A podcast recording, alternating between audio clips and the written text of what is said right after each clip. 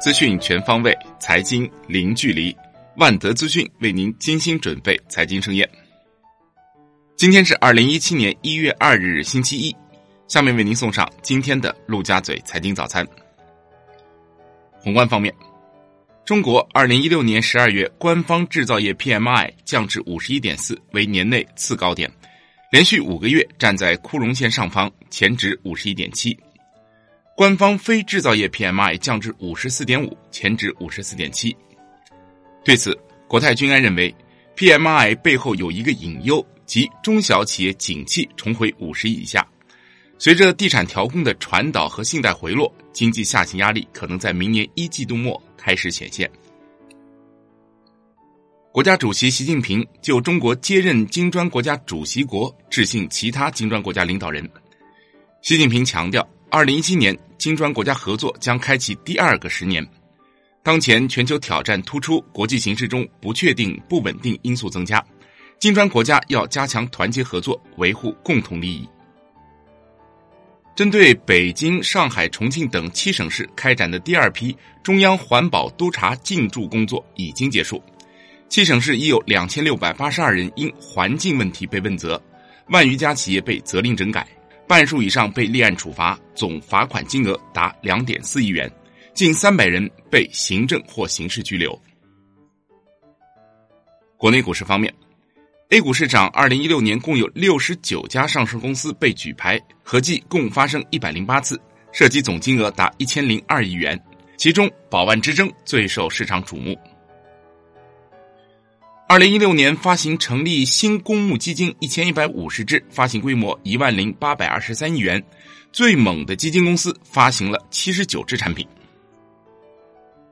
徐翔案最新进展，涉案的十三家上市公司董事长或实际控制人全部已批准保外，涉案的上市公司高管基本都已认罪，且认罪态度较好。楼市方面，深圳商报报道。深圳楼市调控的深八条细则有效期将延期到二零一七年六月三十日。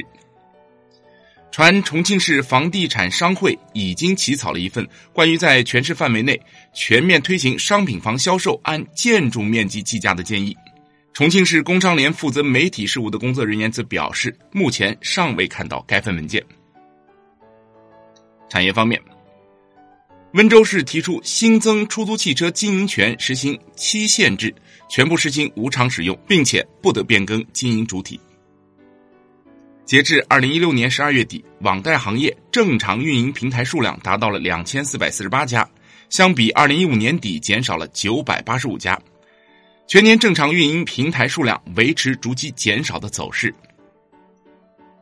上海联交所二零一六年成交金额达到了两千五百六十七点九六亿元，同比增长百分之五十点一二。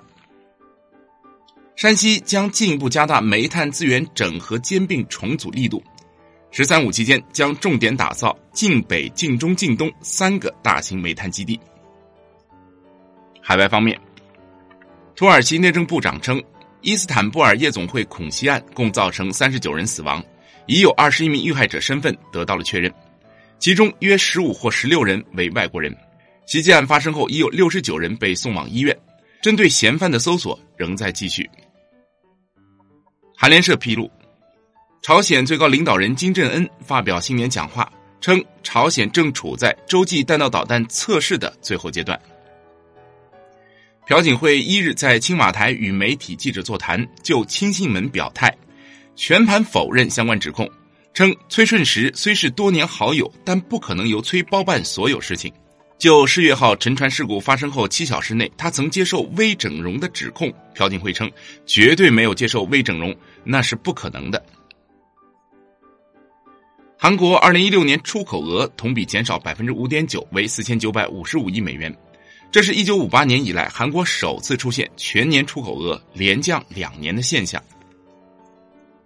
商品方面，二零一六年十二月，内蒙古主产区动力煤坑口平均结算价格为两百点八五元每吨，环比上涨百分之零点零七。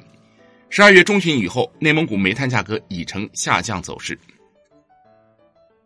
外汇方面，外管局强调，加强个人外汇信息申报管理，主要是细化申报内容等方面，不涉及外汇政策调整。